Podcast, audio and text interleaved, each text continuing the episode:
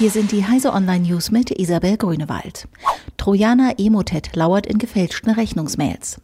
Der Multifunktionstrojaner für Windows Emotet ist wieder im Umlauf und versteckt sich in vermeintlichen Telekom- und Vodafone-Rechnungen. Zudem sind vermehrt gefälschte Amazon-Mails unterwegs. Wer dieser Tage so eine Mail bekommt, sollte auf keinen Fall den Anhang öffnen oder auf Links innerhalb der Nachricht klicken. Die Mails orientieren sich beim Layout und Text an Originalen und wirken auf den ersten Blick glaubhaft. Erst wer sich den Absender genau anschaut, erkennt, dass die Mail von einem kompromittierten Server und nicht von der Telekom oder von Vodafone versandt wurde. Gmail-App bekommt Material Design.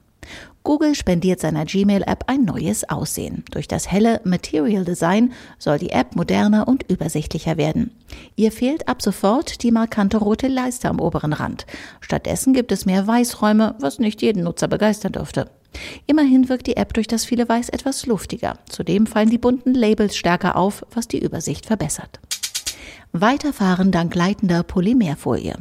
Höhere Energiedichte, kürzere Ladezeiten und niedrigere Kosten. Das sind alles entscheidende Faktoren für die künftige Konkurrenzfähigkeit des Elektroautos. Die Forscher am Fraunhofer Institut für Umwelt, Sicherheits- und Energietechnik arbeiten auch deshalb an einer neuen Art, Batterien zu bauen. Neue elektrochemische Stromspeicher könnten einmal aus bipolaren Polymerfolien geschichtet werden.